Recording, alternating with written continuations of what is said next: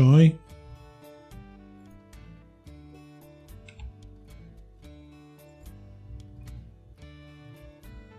Primeiro, conferir se a transmissão tá ok. Parece que tá. Compartilhar. Lá no Beit Midrash Livre. No Facebook.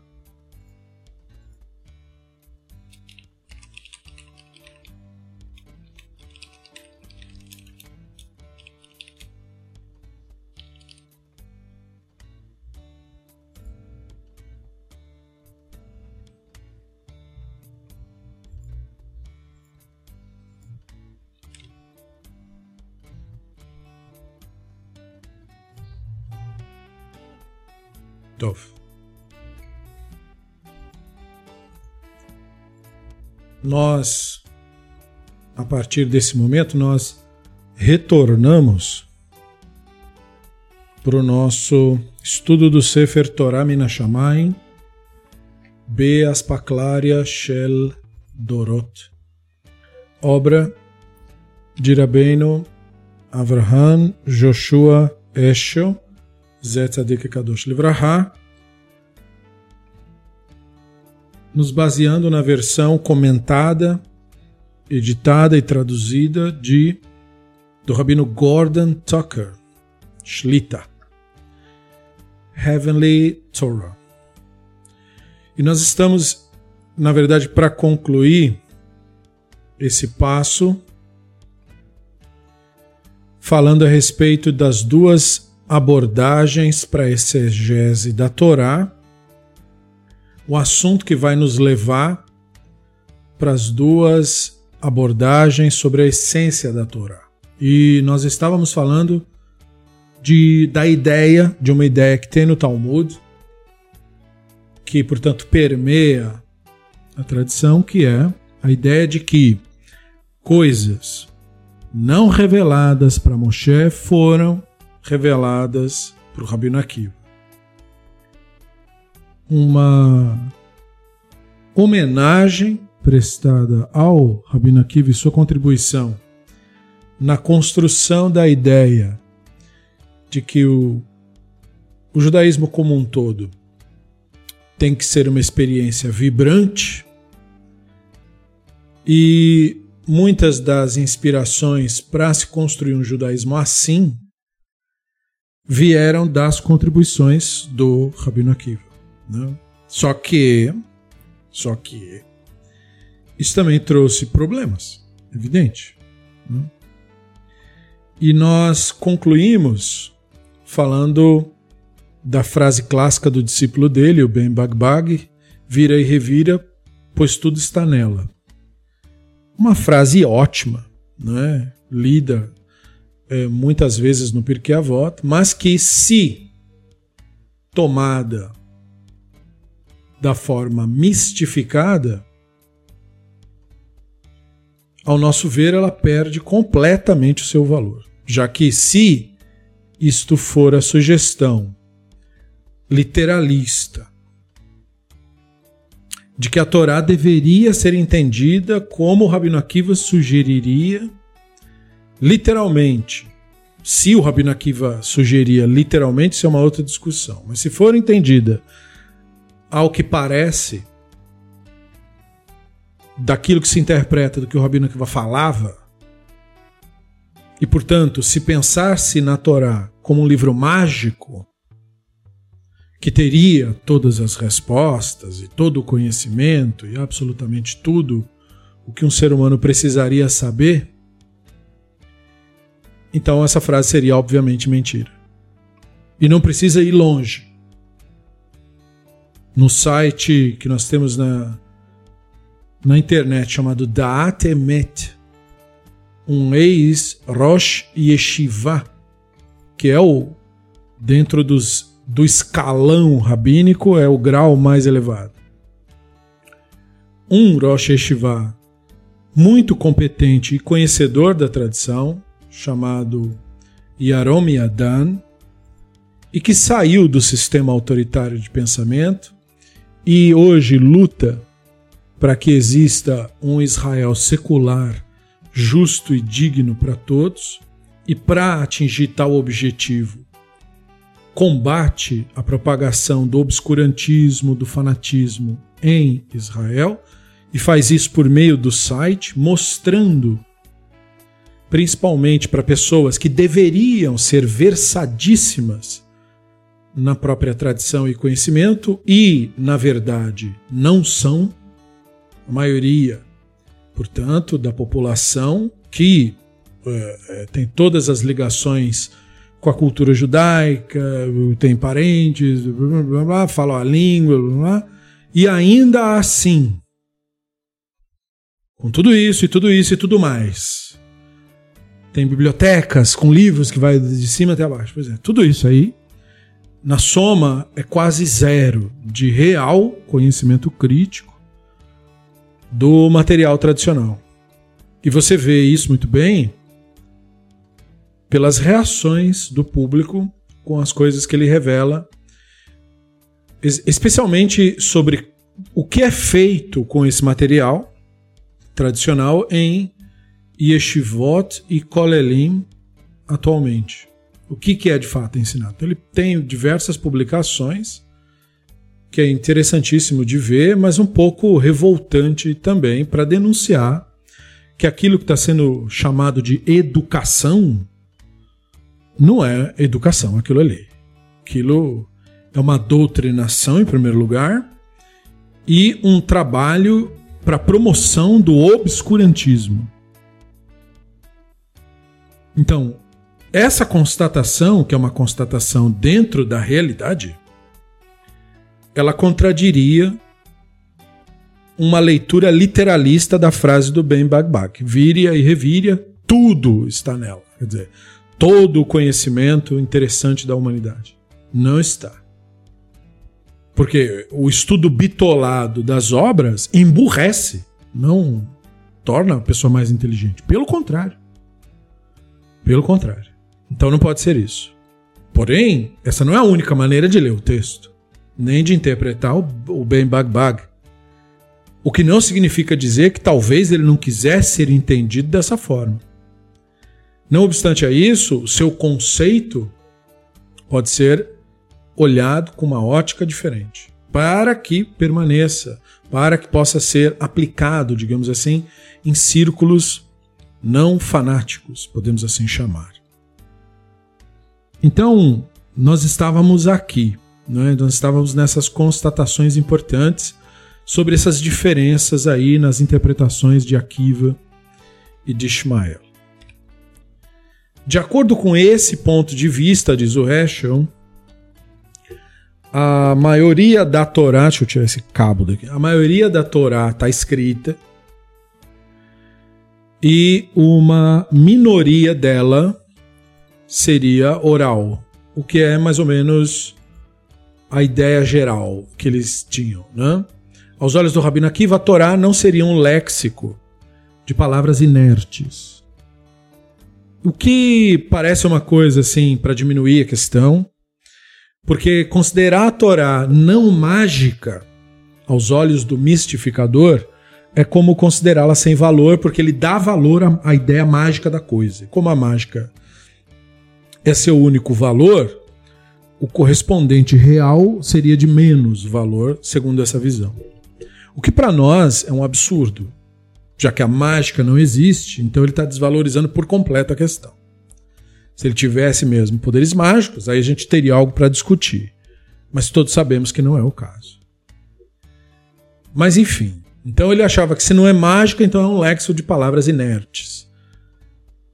Os sábios haviam exposto a um mar vasto e amplo, frase de Terrilim 104.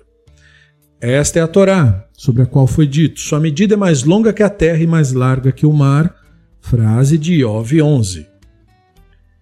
Isso é um midrash sobre Terrilim. Então, uma homenagem à Torá, que de novo pode ter interpretações, interpretações aquivianas, como pode ter interpretações ismaelianas. Numa visão aquiviana, a Torá é, é, é, um mar vasto e amplo, devido aos seus poderes mágicos. Né? Delas pode extrair todos os conhecimentos.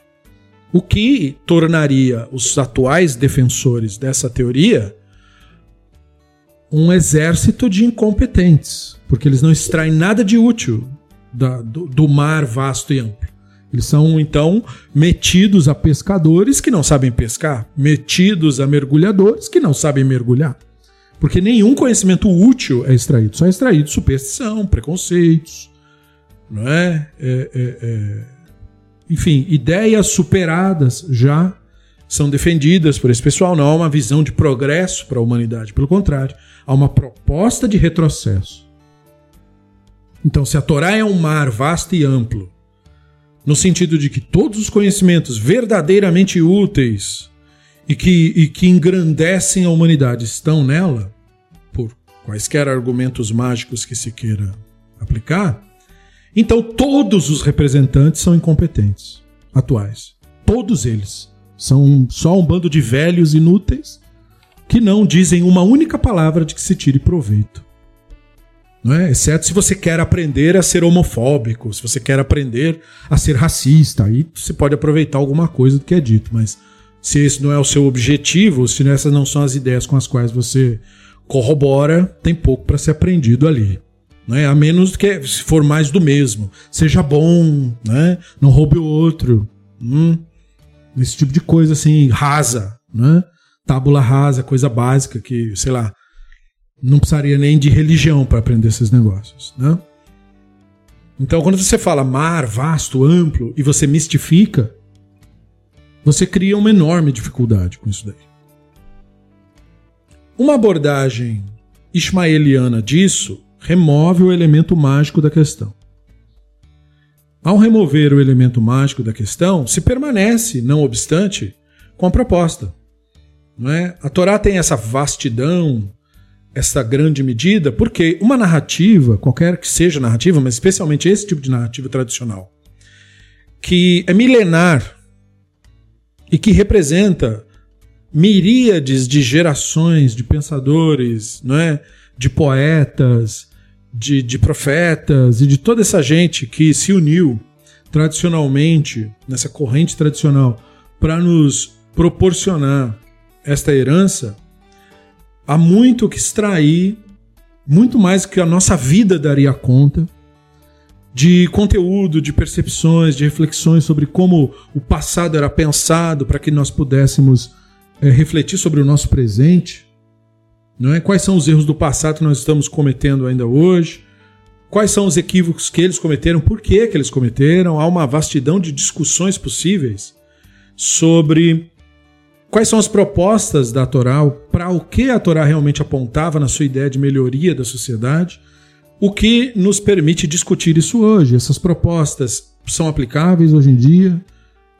Teria como fazer isso? Seria benéfico para a humanidade? E se não seria, como é que nós mudaríamos?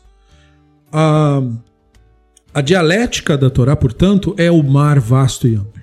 A proposta dialética da Torá é esse mar vasto e amplo.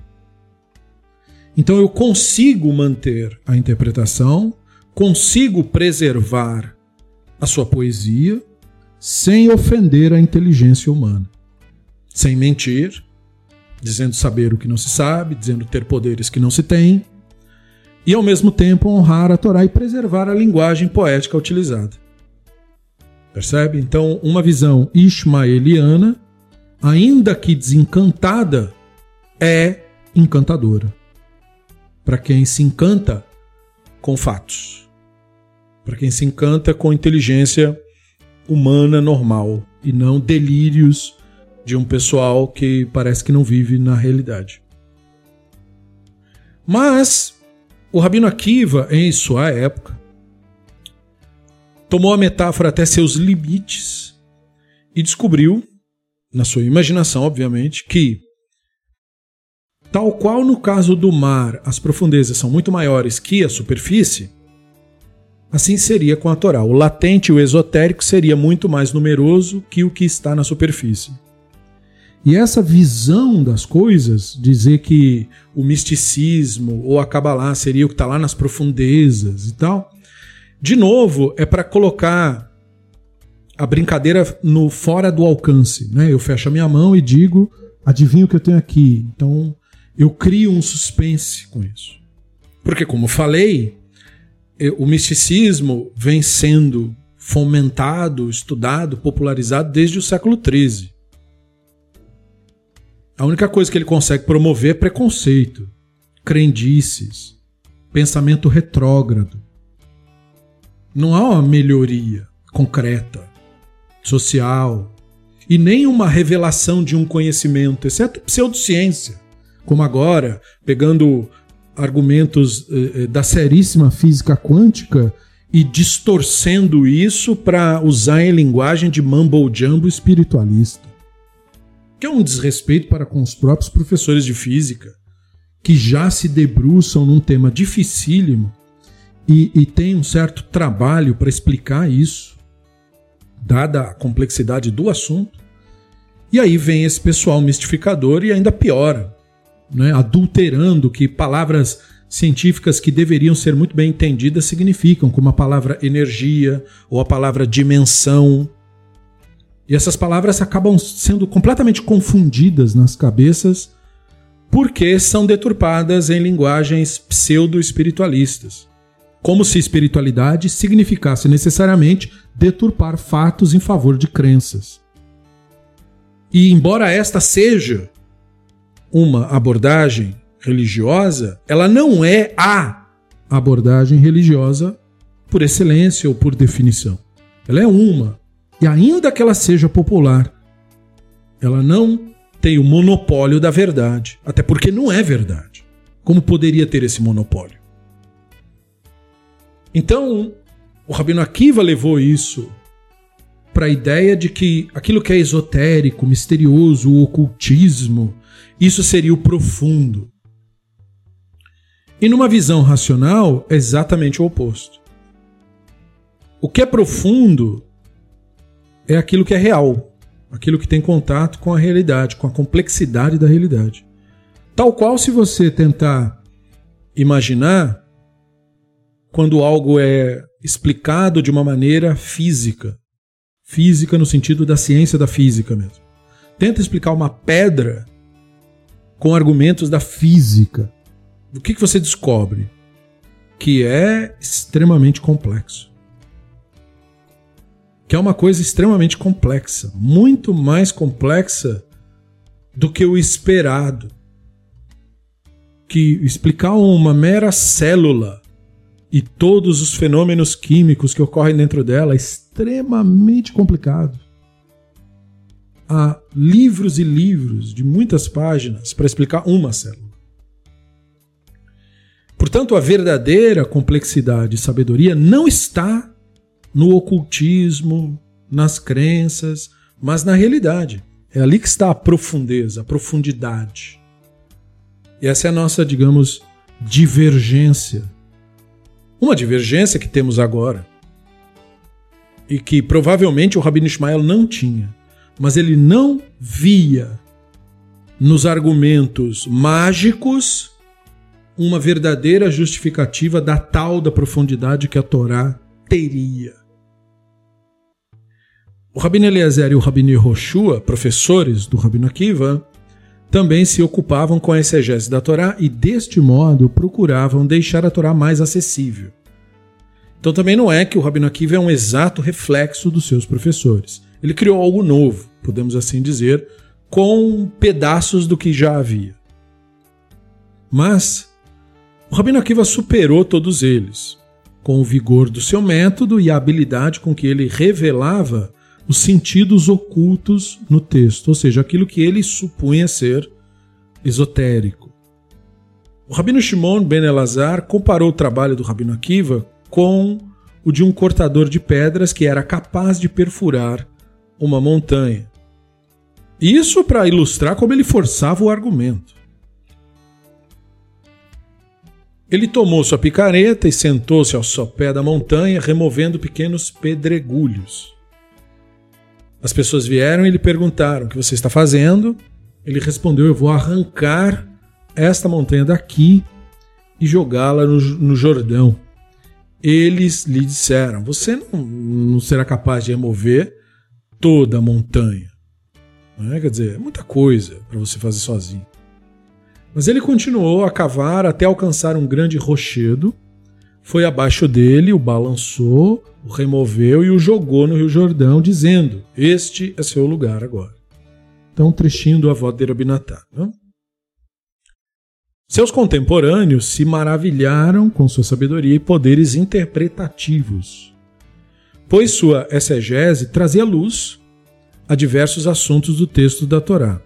Daí a frase: coisas que não foram reveladas a Moshe foram reveladas ao Rabino Akiva. Então, antes antes de mais nada, isso é um midrash, não deve ser entendido literalmente. E em segundo lugar, as coisas que não foram reveladas a Moshe, portanto, expressam coisas que Moshe não explicou, ou que não nos foi explicado simples, simplesmente pelo que está escrito no texto da Torá. Isso foi explicado melhor pelo Rabino Akiva. Ainda que o Rabino Akiva, portanto, atribua a Moshe, nós não aprendemos o que aprendemos da boca de Moshe, por assim dizer, mas pelo Rabino Akiva. Então a ideia de coisas que não foram reveladas a Moshe foram reveladas ao Rabino Akiva, não quer dizer que foram reveladas profeticamente coisas ao Rabino Akiva. E esse argumento, essa, essa maneira de, de, de se expressar, foi levada a, nesse sentido mágico pelo movimento mistificador, que passou então a alegar que os seus líderes também eram pessoas desse que, que, que estariam é, vivendo experiências é, tal qual sugeridas se o contexto foi ignorado e se for lido essa frase literalmente. Isto é, que os primeiros líderes, é, Isaac o Cego, o próprio Isaac Lúria e outros líderes é, do começo do misticismo, alegavam serem proto-profetas. Pessoas que estariam recebendo aí é, revelações, e que eh, nós já publicamos isso lá no Beit Midrash Livre sobre alegações diretas mesmo de que as primeiras obras do misticismo teriam sido dadas por anjos ou por figuras proféticas como Eliyahu Navi, que teria aparecido para alguém.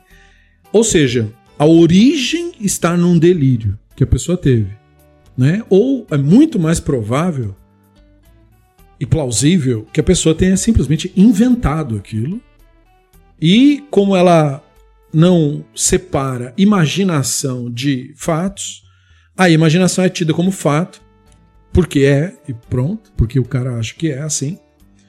E a maior parte das pessoas, como não aborda temas religiosos com o senso crítico ligado, comprou a narrativa. E alguns, também religiosos e também em posição de liderança, tomaram para si o manto, dizendo: Ah, comigo também.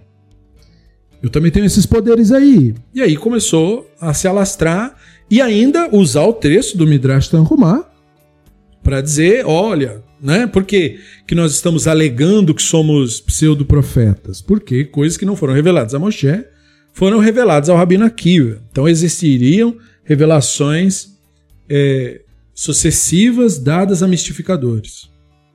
E a própria origem do movimento, a suposta autoridade das figuras é, que alegavam ter poderes e revelações, vem de leituras literalizadas de trechos assim. E o que se percebe quando se estuda na fonte é que essa, esse tipo de linguagem é uma homenagem ao Rabino Akiva, mas ela não pretende ser entendida literalmente. Não, ela não está dizendo que o Rabino Akiva recebeu profecias ou revelações que não foram dadas a Moshe, porque isso o colocaria acima de Moshe, inclusive. Não. O que o texto está dizendo é: ele explicou coisas que, se lêssemos na Torá, nós não entenderíamos com a mesma facilidade ou clareza. Então, é nesse sentido que coisas não reveladas a Moshe, não explicadas a Moshe, foram reveladas, foram explicadas pelo Rabino Akiva. Mas a linguagem para expressar isso é uma linguagem de homenagem a ele, né? pela contribuição, pela paixão, pelo amor que ele tinha por tudo isso, o que é absolutamente válido e característico do Midrash. O que não significa que é para ser entendido literalmente. Então, a mistificação ela depende dessas amarras, desses nós que ela faz em determinados textos muito bem escolhidos, porque é claro que tem N expressões e frases que vão contradizer a ideia, mas aí essas. Sabe como é? É, é, aquele olhar seletivo. Eu busco na Torá inteira aquilo que me favorece. Sabemos que é, outras religiões que também utilizam nossos livros, como o cristianismo, por exemplo, faz muito isso. Né? Pega textos proféticos, seleciona frases e, momentos e diz: olha, isso é nosso. E ignora todo o resto, entende? Aqui também isso acontece. Né?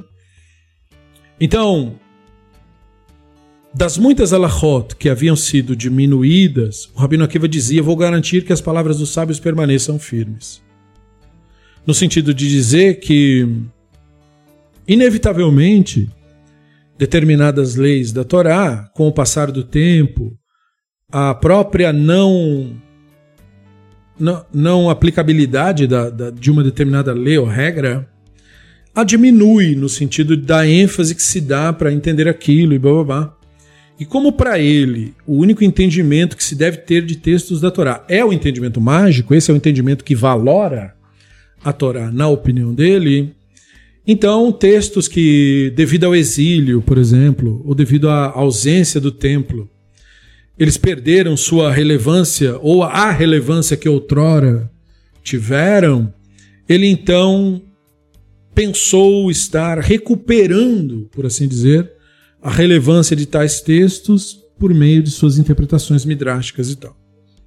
E, ao fazer isso, ele estaria, então, fazendo com que as palavras dos sábios ou as elucidações dadas por eles sobre os assuntos permanecessem firmes, é como se fosse um defensor das palavras dos sábios. O que também passou a ser entendido por fanáticos e mistificadores como que a significar que defender a visão mágica e mística seria a única possível defesa das palavras dos sábios. Como se todos os sábios fossem mistificadores e gente maluca como as que vemos atualmente nos círculos religiosos fanáticos e similares. E não, né? E não. Assim, vários usos enigmáticos e tradições antigas encontraram apoio nas escrituras. Às vezes, ele até expunha um verso e descobria que o resultado estava de acordo com uma alahá recebida. Como quer dizer que isso acontecia meio que sem planos. Embora pesquisadores duvidem disso, é, provavelmente era feito de casos pensados. Se ouviu Alahá, se construiu um argumento que, né, que bate com ela e diz: Ó, oh, descobrimos isso. É, mas a ideia era então procurar justificar as regras que os rabinos inventavam em textos. E nós temos diversos exemplos clássicos disso, como a proibição de carne com leite, que na Torá, de maneira nenhuma, há uma evidência de existir essa proibição. Não há. Mas quando você pega interpretações exegéticas e comentários dos rabinos sobre o trecho, se constrói, digamos assim, uma teoria em cima disso. É? E aí, o que, que acaba acontecendo? principalmente no ramo fanático da religião. Se troca a carroça pelo boi, né? Se coloca um na frente do outro. Se esquece que, na verdade, não havia um fundamento textual e que, portanto, ele é uma tradição interpretativa, e se finge que o entendimento sempre foi esse que os rabinos inventaram. Ou seja, uma das principais características da, da mistificação da ortodoxia é essa desonestidade intelectual. É a não admissão de que essa visão, agora defendida em nome de, do ego dos líderes atuais, ela não era o entendimento dos antigos. Ela foi criada num determinado momento. Ela não representa uma tradição do Sinai. Mas aí se finge que não é assim, para se fingir que representa sim uma tradição do Sinai. E se acredita que mentir desse modo para se criar de uma maneira, portanto, artificial, a ideia de autoridade dos rabinos seria fazer com que as palavras dos rabinos permanecessem firmes. E é claro que uma visão ismaeliana vai de contra a esse tipo de postura. Porque, primeiro, é uma postura ideologicamente falsa. Ela parte da premissa de que você mente para defender uma autoridade ou uma ideia de autoridade. E não se deve fazer isso. Se as palavras dos sábios elas não permanecem firmes, é porque são equívocos. E se são equívocos, têm que ser corrigidos. Não há nenhum orgulho nisso por parte dos sábios. Sábios se equivocavam. É? Então, essa narrativa depende de uma outra, já vista em outros momentos, que é a ideia de se fazer crer que os sábios tinham poderes intelectuais sobrenaturais. Isto é, de que sabiam coisas que na verdade não sabiam. E todos nós que estudamos com atenção as obras sabemos que eles sabiam aquilo que os homens da época deles sabiam. Eles não tinham conhecimentos sobrenaturais. Até porque o sobrenatural não existe. Então não haveria nenhuma área onde o sobrenatural agiria. E não seria no conhecimento. Né? Porque, como falei antes, falando do Yarom Yadam e a sua propagação, é, é, de quão ruim é a educação fanática em Israel, que é a fonte para outros lugares, né? é, você não aprende nada de útil mesmo, assim, no sentido de verdades que sejam filosóficas ou científicas ou mesmo de ética. Né? Perde-se muito tempo com superstições tolices mesmo, e isso, portanto, não seria fazer com que as palavras dos sábios permaneçam firmes. Se eu quero que as palavras dos sábios permaneçam firmes, antes de mais nada, eu preciso compreendê-las como elas são, é, reconhecer os seus equívocos e apontar os seus acertos e quão importantes esses acertos são para a construção de uma sociedade que tenha os valores é, adequados é? para uma Torá é, do século XXI, que corresponda e que seja relevante para nós. Do outro modo, eu torno a Torá irrelevante. E tornando a Torá irrelevante, eu não fiz com que as palavras dos sábios permanecessem firmes. Então, mentir sobre isso como é feito costumeiramente, não é uma boa estratégia. A menos que você queira criar uma população fanatizada. Porque numa população fanatizada, a mentira dita por uma figura religiosa passa por verdade. Porque a verdade é pensada como aquilo que sai da mente doente de uma pessoa fanática. Então isso é um problema muito sério. Não?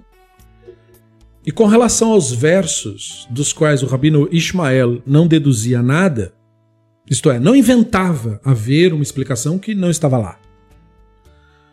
O rabino Akiva era capaz de extrair das profundezas, esse é o sentido, não? No caso, então, as profundezas era a imaginação fértil do rabino Akiva, sua criatividade, e assim encontrar as bases e as justificativas para as alahot da Torá oral. E isso também é discutível, porque muitas dessas bases e justificativas são argumentos ruins, do tipo duplicação de palavras, ou porque uma letra está assim não está assado. E o cara diz: essa é uma explicação. Para quem? É uma explicação para quem pensa de maneira mágica, mas não é uma explicação para quem pensa de maneira racional. Então depende para quem é a resposta. Como falado antes, Tal exegese não era desconhecida antes dele. Mas ele foi muito além dos seus predecessores e transformou o procedimento num sistema compreensível, tanto que o Eschel está destacando um do outro. Ele interpretava cada porção não usual de linguagem, todas as redundâncias e cada conjunção e preposição, e assim extraía de tudo isso novas leis. E essa postura do Rabino Akiva é reconhecidamente bastante criativa, bastante interessante, bastante divertida, mas ela é usada, mais uma vez, de uma forma bastante errônea quando ela é utilizada, por exemplo, para contrapor o estudo acadêmico dos textos das Escrituras, na criação do argumento de que os apontamentos e diferenças linguísticas, redundâncias e tudo isso que foi apontado, que são evidências, existem no livro, porque são evidências das múltiplas correntes tradicionais utilizadas para a construção da obra como um todo, em outras palavras, evidências de que a Torá tem múltiplos autores e, portanto, não é obra de Moshe, nem de acordo com seu próprio testemunho, como apontado no estudo sobre isso lá no Beit Midrash Livre, mas nem de acordo com os estudos acadêmicos, linguísticos e mesmo as evidências arqueológicas não apontam para uma população do mundo antigo de visão coesa, divisões que correspondessem a este aspas judaísmo atual, mas apontam mesmo para grupos separados entre si, ideologicamente distintos, que muitas vezes não se conversavam. E as evidências uh, mais interessantes e organizadas em livro foram postas pelo Rabino Tzema Yoré, do qual nós extraímos semanalmente um texto de Paraxá com as fontes tradicionais separadas por cores, para que quando vocês uh, fizerem sua leitura de costume da Paraxá, vocês consigam ver quando o argumento muda, quando o redator muda e perceber com clareza por que ele inseriu o que inseriu, aonde inseriu. Qual era o seu interesse naquilo? Que ele pretendia comunicar, porque ele interrompeu um texto que estava fluindo para, digamos assim, meter a sua colher no meio se percebe as intervenções dos, das figuras sacerdotais, se percebe as intervenções de redatores do norte de Israel, adversários ideológicos dos redatores do sul. E aí você vê a Torá como ela é, é sem visão mágica, e não obstante, sem perder a sua beleza, porque perder o argumento mágico não diminui a beleza da Torá, na verdade aumenta. E notar que a ideia de revelação precisa ser reinterpretada, a ideia da origem divina da Torá precisa ser reinterpretada. Nós abordamos isso também em diversos estudos lá no Beit Midrash Livre, sobre como entender o conceito de origem divina da Torá, o conceito de revelação cumulativa e etc. E que, portanto, não nos nós não somos reféns da visão mistificada. Essa maneira de abordar não é a única maneira e certamente não é a melhor. E só que essa maneira de você querer justificar a lahot rabínica com argumentos mágicos, ela cria, ela embasa, ela caracteriza o judaísmo como nós o vemos atualmente. Os textos rabínicos, as ideias religiosas propagadas atualmente, elas são tratadas como se fossem deoraita, como se fossem revelações do profeta Moshe e bababá e bababá. E os rabinos do Talmud são tratados pelas figuras fanatizadas e doutrinadas como se fossem, para usar um, um, um, uma analogia que todo brasileiro entenderia, são tratados como santos católicos, né? figuras assim inerrantes com poderes mágicos e tal. E um estudo da tradição pela, pelo seu próprio valor mostra não ser isto, não ser esse o caso. Essa não é a única, a única maneira de abordar os, os textos tradicionais, nem mesmo de justificar as alahot da Torá oral. Mas enfim, foi a maneira que o Rabi Akiva escolheu fazer. É, essa é a grande questão. Né? Como falado antes, diz o Esho, tal exegese não era desconhecida mas ele ampliou, entende? E aí ele começou a dizer que tudo que os rabinos inventaram é, estava na Torá. E esse argumento mágico é, foi, digamos assim, sendo sedimentado para criar esse enorme problema, que ainda não era um problema à época. A época não era um problema, não se tornou um problema nos, nos próximos 100 anos que se seguiram e tal.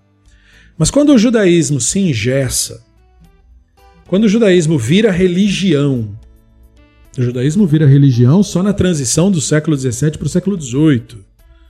Né? Você vê os primeiros sinais de judaísmo como religião, do jeito que a gente conhece, quando Spinoza é excomungado da comunidade de Amsterdã, por não pensar como os déspotas lá achavam que tinha que pensar.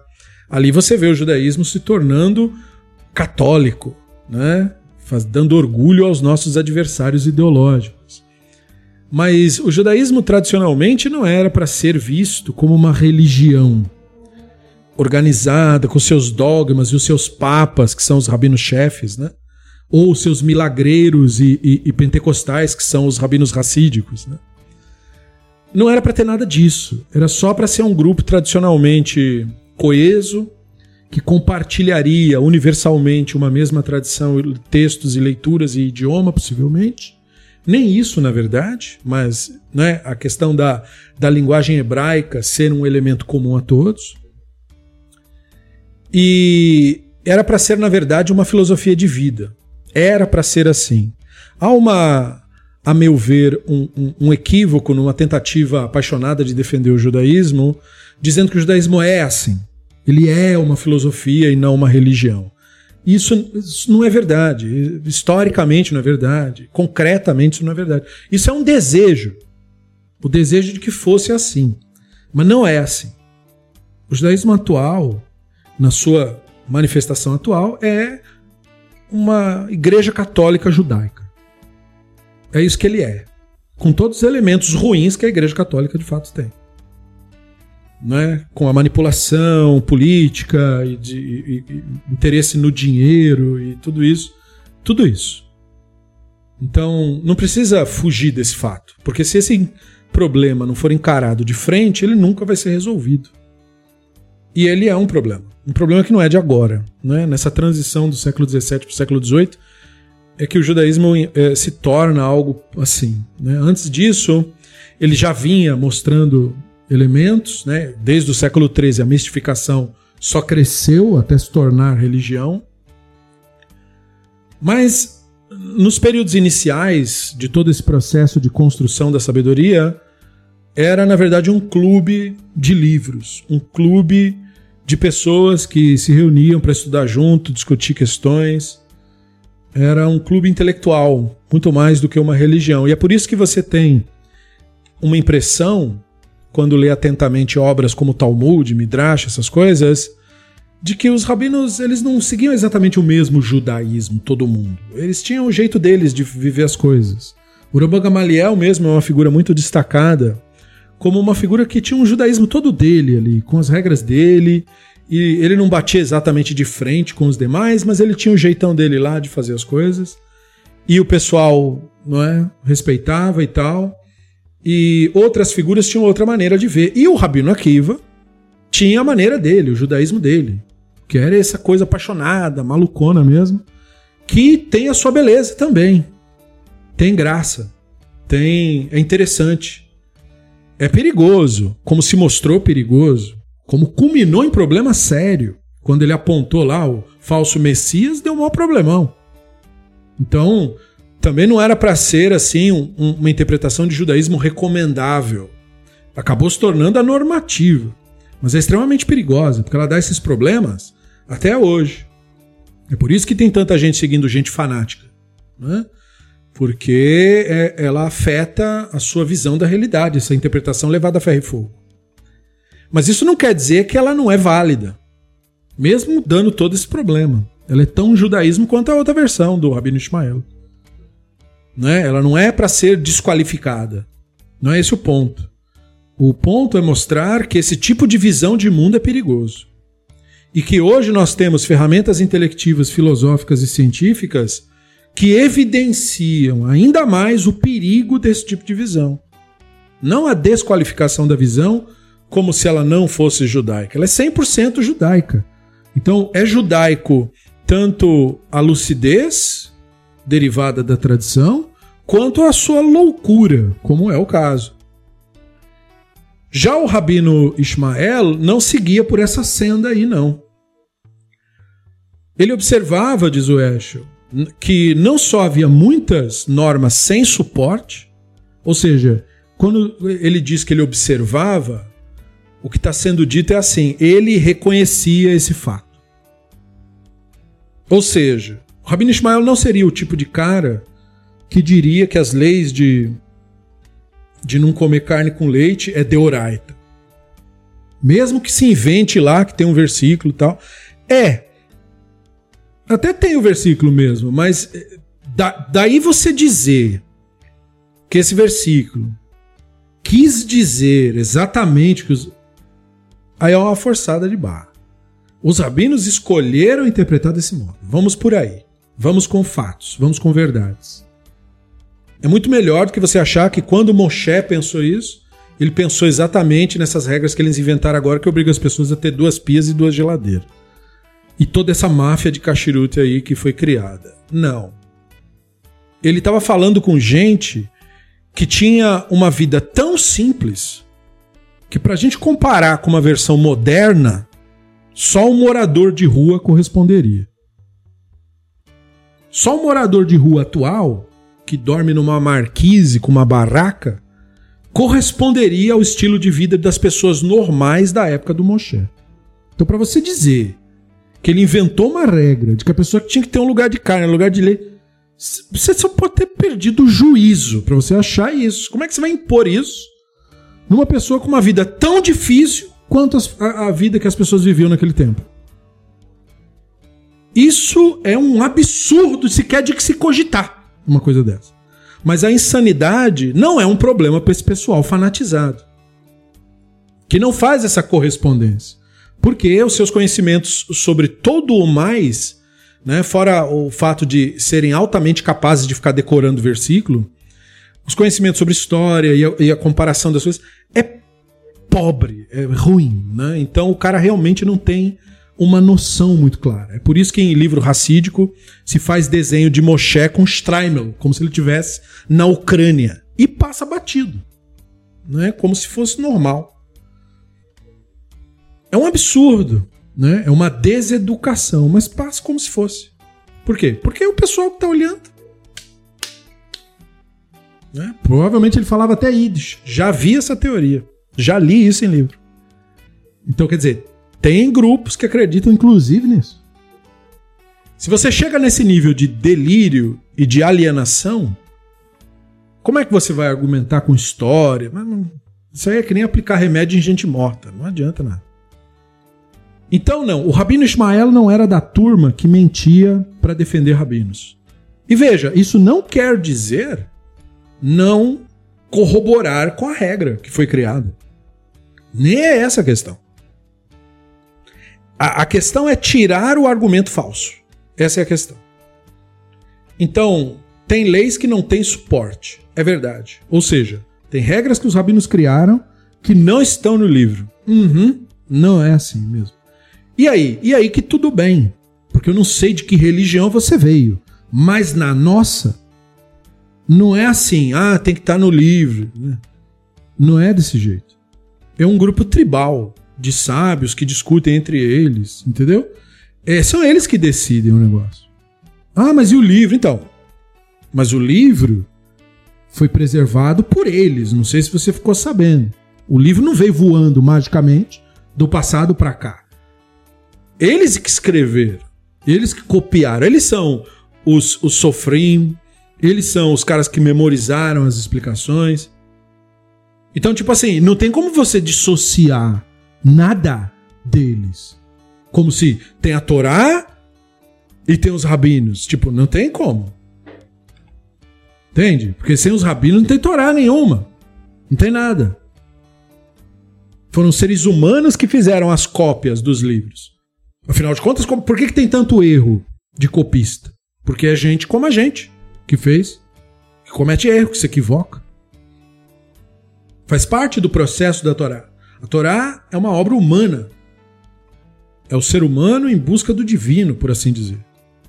Então ela tem as características que um ser humano tem. Né? Então tem norma sem suporte nenhum. E não tem problema, é assim mesmo no, o, o esquema. Né? também normas que contradiziam o sentido pleno do texto.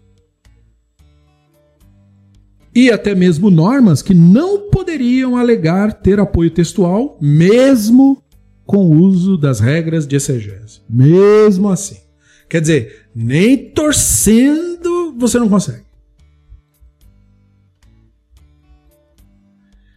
E nós fizemos estudos sobre isso.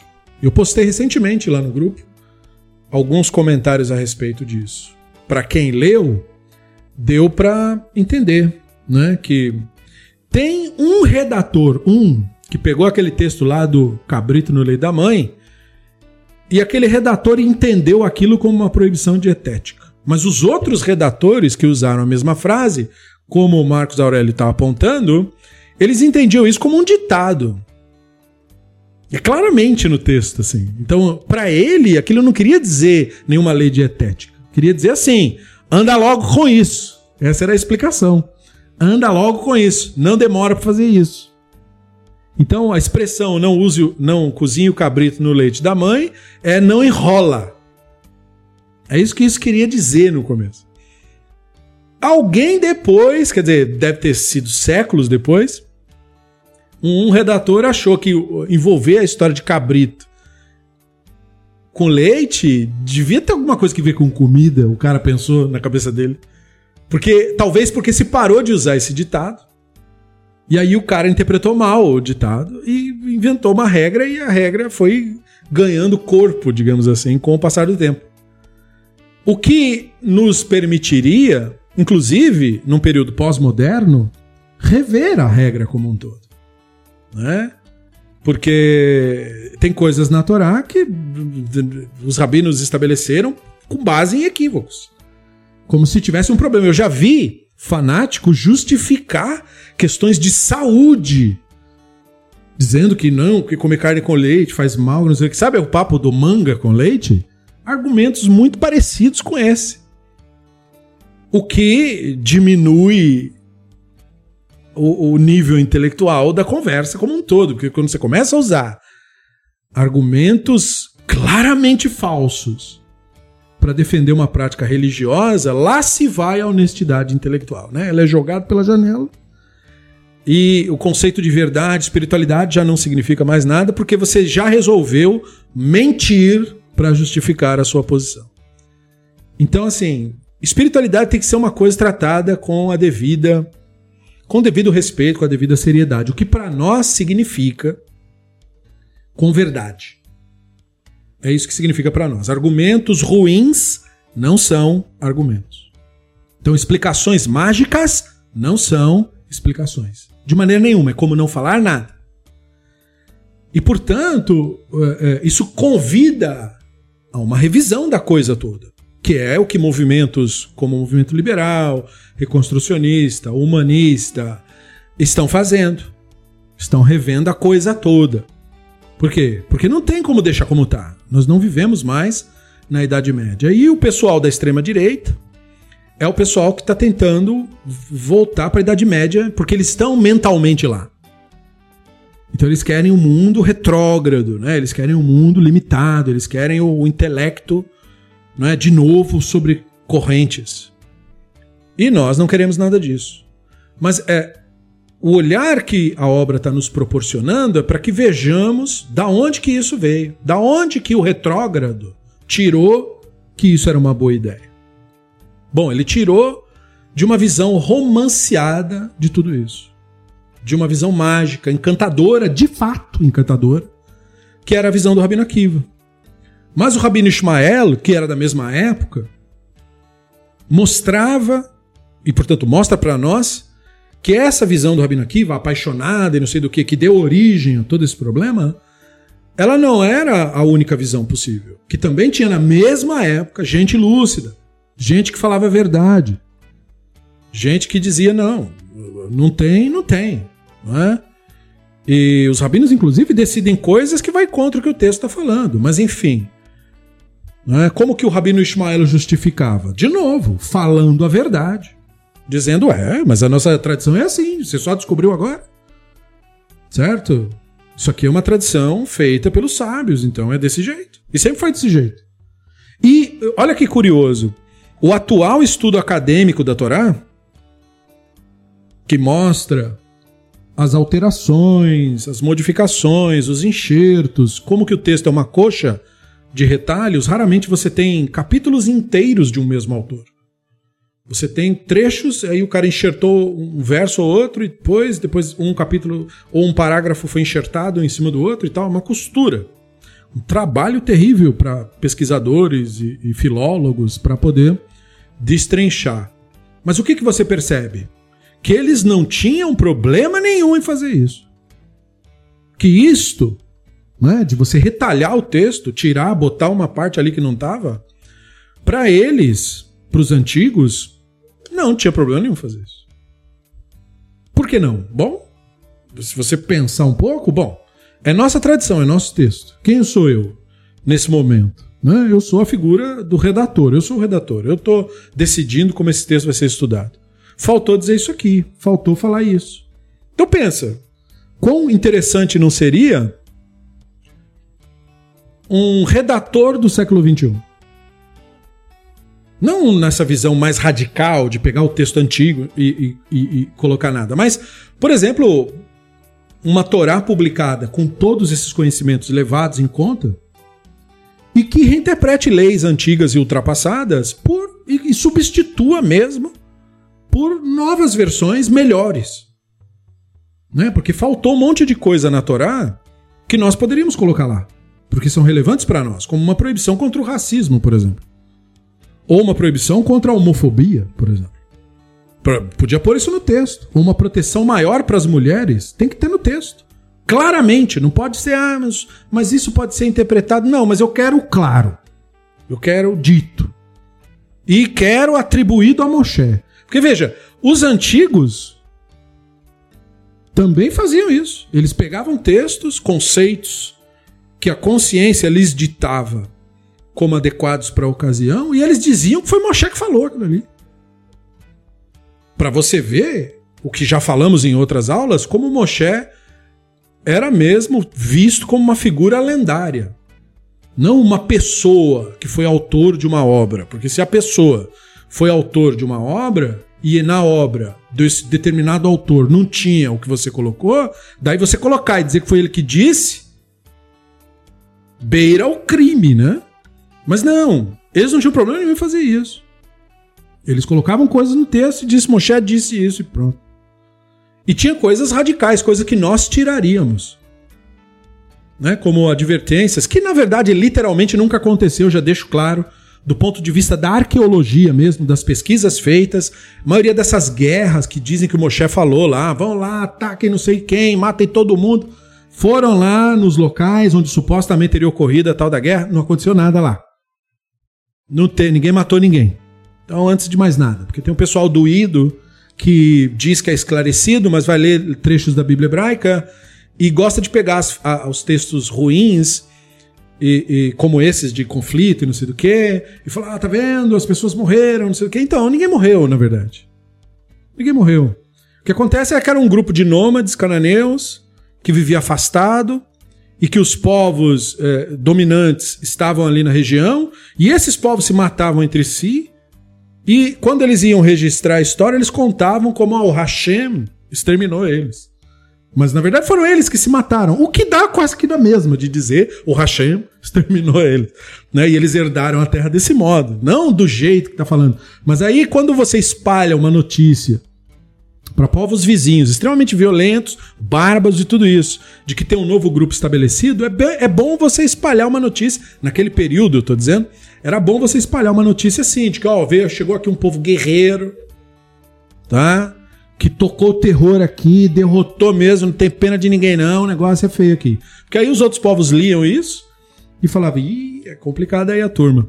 Que é mais ou menos o que você vê retratado na reação, por exemplo, da Rahav, quando ela tá lá no muro de Ericó, e aí os espias chegam, ela esconde os espias, eles perguntam por que ela tem aquela atitude, ela fala não, porque eu ouvi falar do que o Hashem fez no Egito, né? Ou seja, a propaganda resolveu o problema. Né? Olha, vi que o negócio é feio, né? não vou mexer com isso. Então, essa coisa de ah, vencer as batalhas e não sei o quê, às vezes nem é literal o negócio. Tudo isso tem que ser avaliado. Pode ser modificado, pode ser melhorado.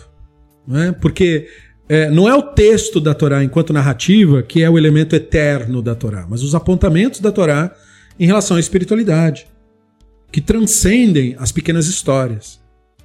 Então, encarar a Torá como fato e como verdade não é nenhum problema.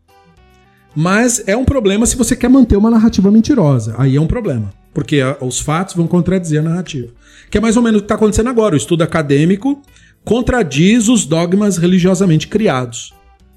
Então, como é que os religiosos se defendem? Mentindo, propagando charlatanismo, propagando crenças falsas, obscurantismo, se, se fechando. Mas isso não é uma defesa, porque são fatos, né? Não precisa fugir disso. Porque não há divindade a não ser na realidade. Então aí a pessoa se volta para a própria mente e presta culto ao fruto da própria imaginação, o que é indistinguivelmente idolatria. Então, o Rabino Ismael era o cara que admitia as coisas como são. Ele só não fez mais porque não tinha mais conhecimento para ele poder explorar, porque também os, o que ele tinha de ferramenta intelectiva e de informação e acesso eram muito, muito, muito limitados. Mas ele é um herói no que ele conseguiu, né? Porque, até porque a maioria concordava com o Rabino Akiva. Assim como hoje, a maioria prefere a mentira. Prefere acreditar em espíritos. Prefere acreditar em ser no cara com asa de saia. Prefere acreditar que a divindade é um velho sentado em algum lugar que não gosta de calça apertada.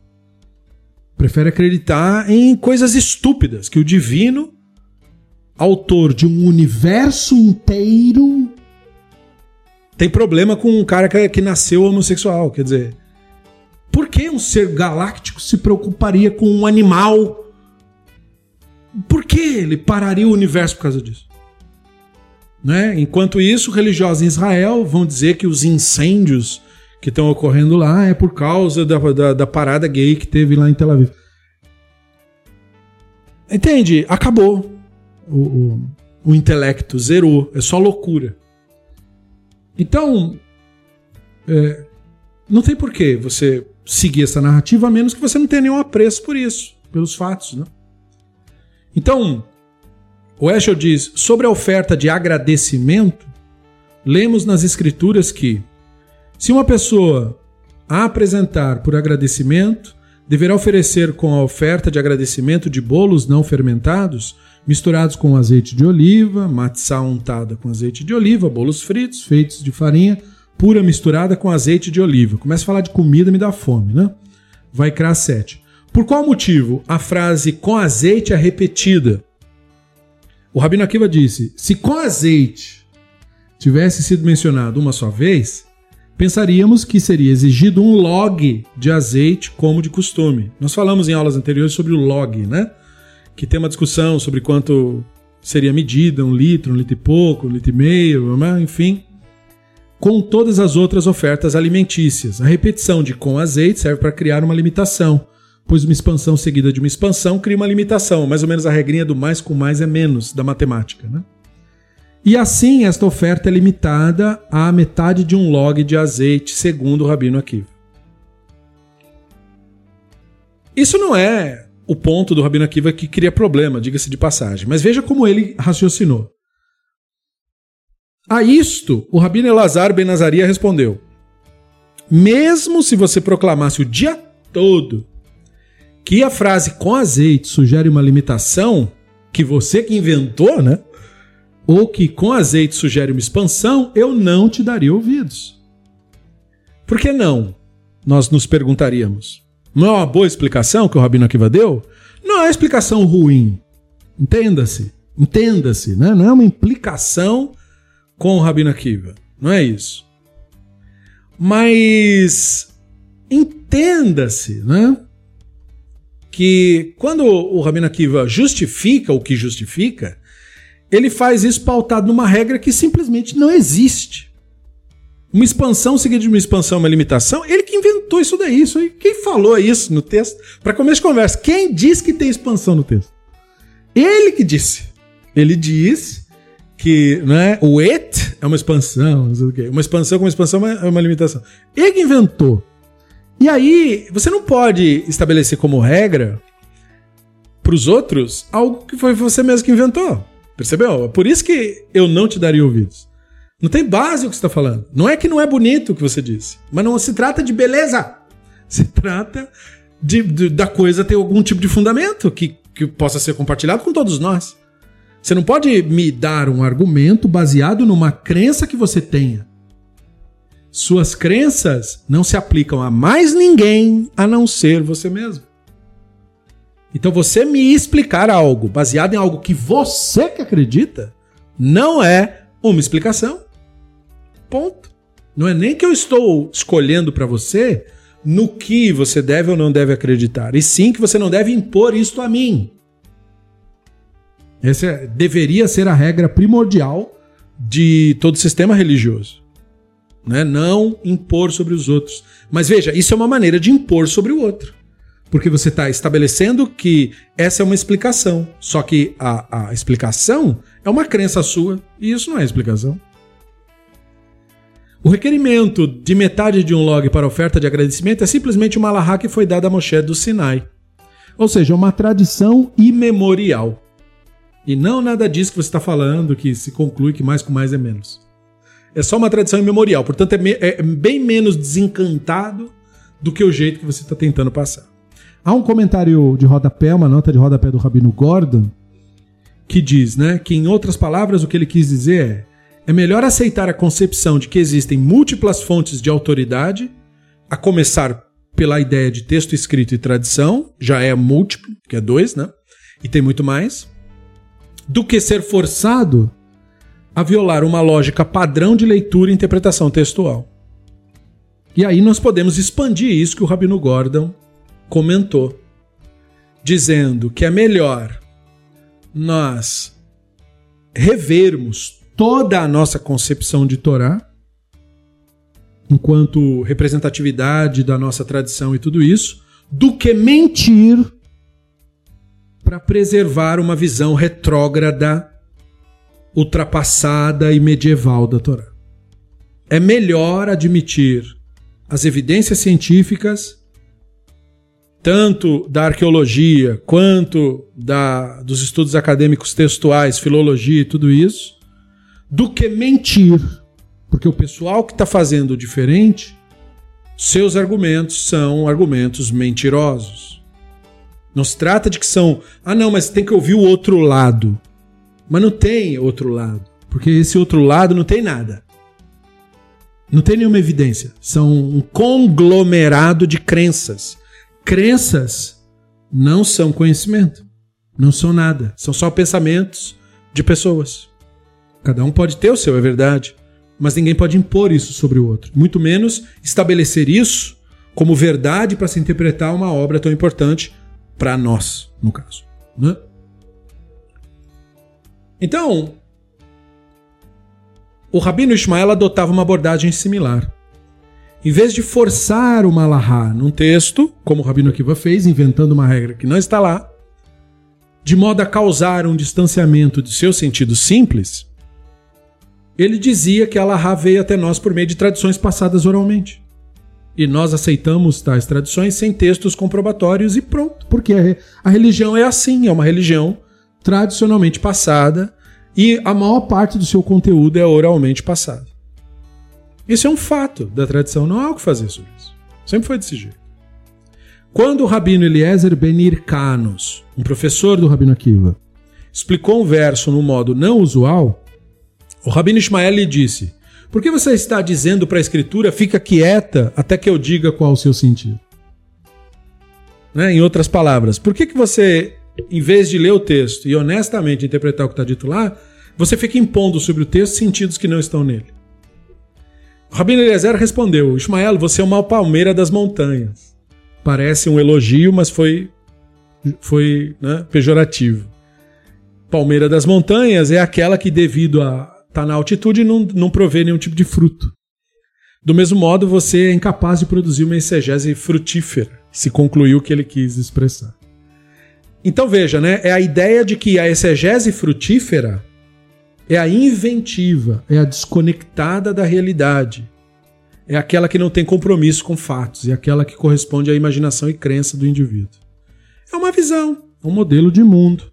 Não é o nosso, mas é um dos modelos de mundo e é por isso que há essa dissidência. Por isso que os argumentos não são aceitos. Como nós falamos, a visão do Rabino Akiva ela é tão judaica, se é que qualquer coisa recebe esse tipo de alcunha, né? Ela é tão judaica quanto a do Rabino Ismael. Ela não é mais judaica nem menos judaica. Mas uma coisa judaica não é certa só porque é judaica. É aí que está o X da questão, não é?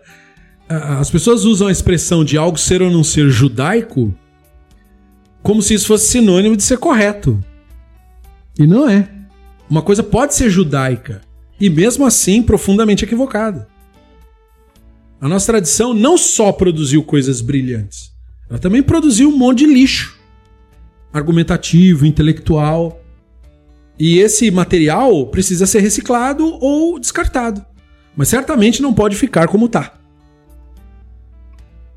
Né? Como nós, quando fizemos o estudo do Reason Above All, e postamos materiais antigos, porque foi gravado em outras plataformas aqui no YouTube,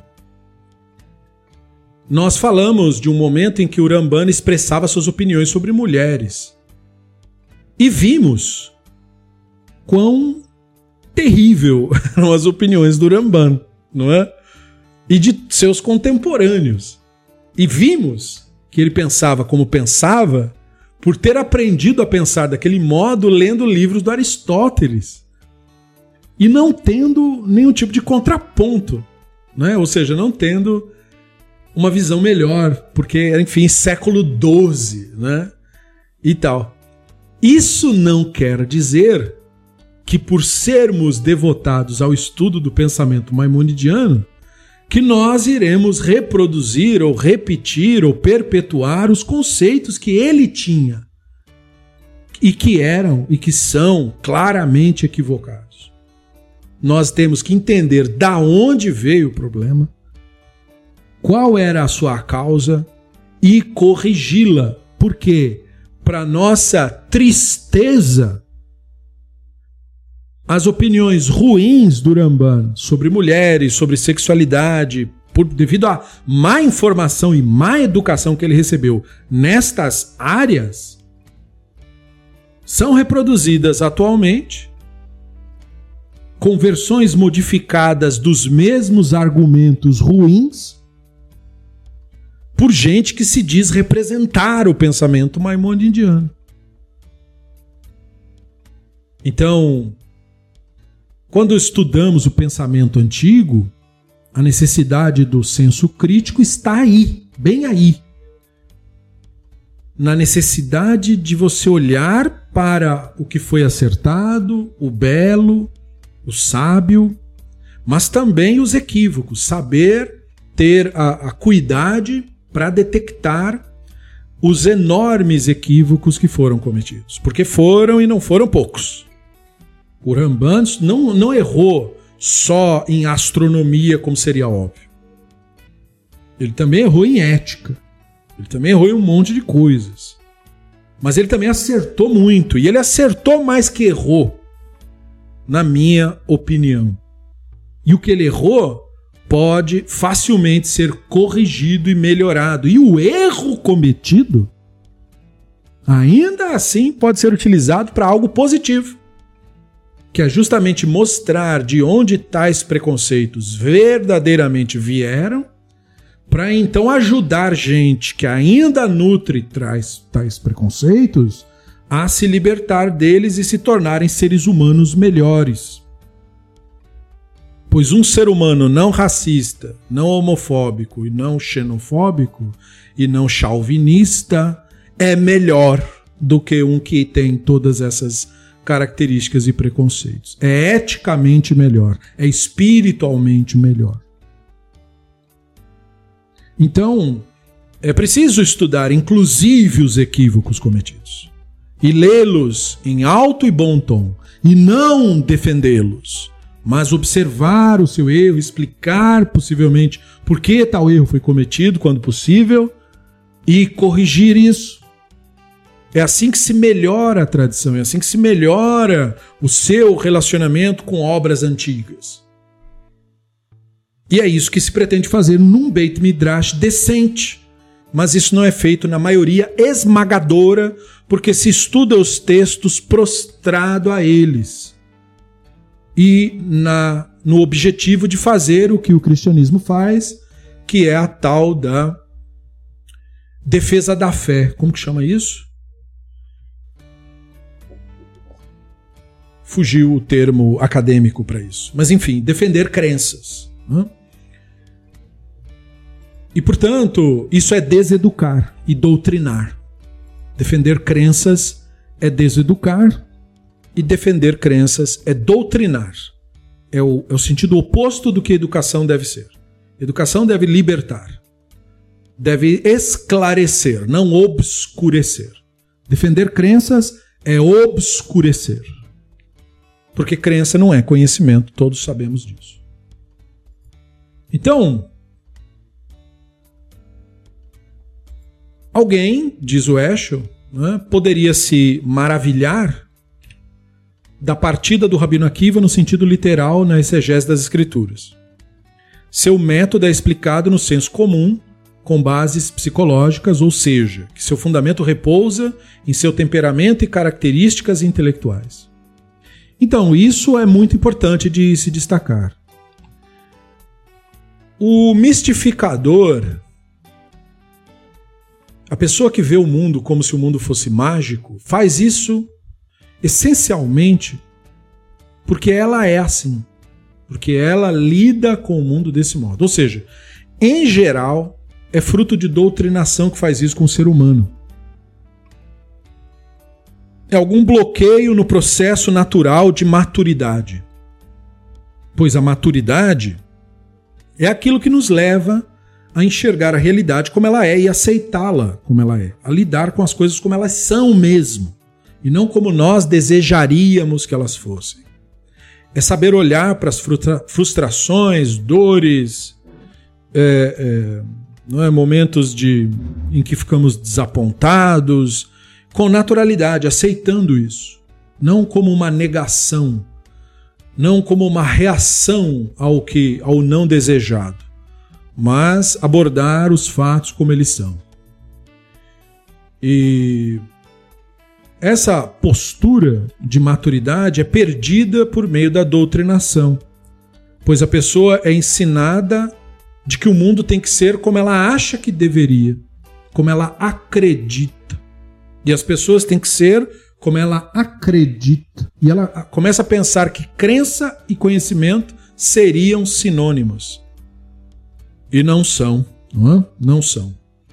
Então a doutrinação faz com que a pessoa seja assim, aborde a realidade desse modo, mesmo fora do âmbito religioso. E isto faz com que os erros interpretativos surjam. Então, tudo que nós vemos como opinião do Rabino Akiva era o Rabino Akiva.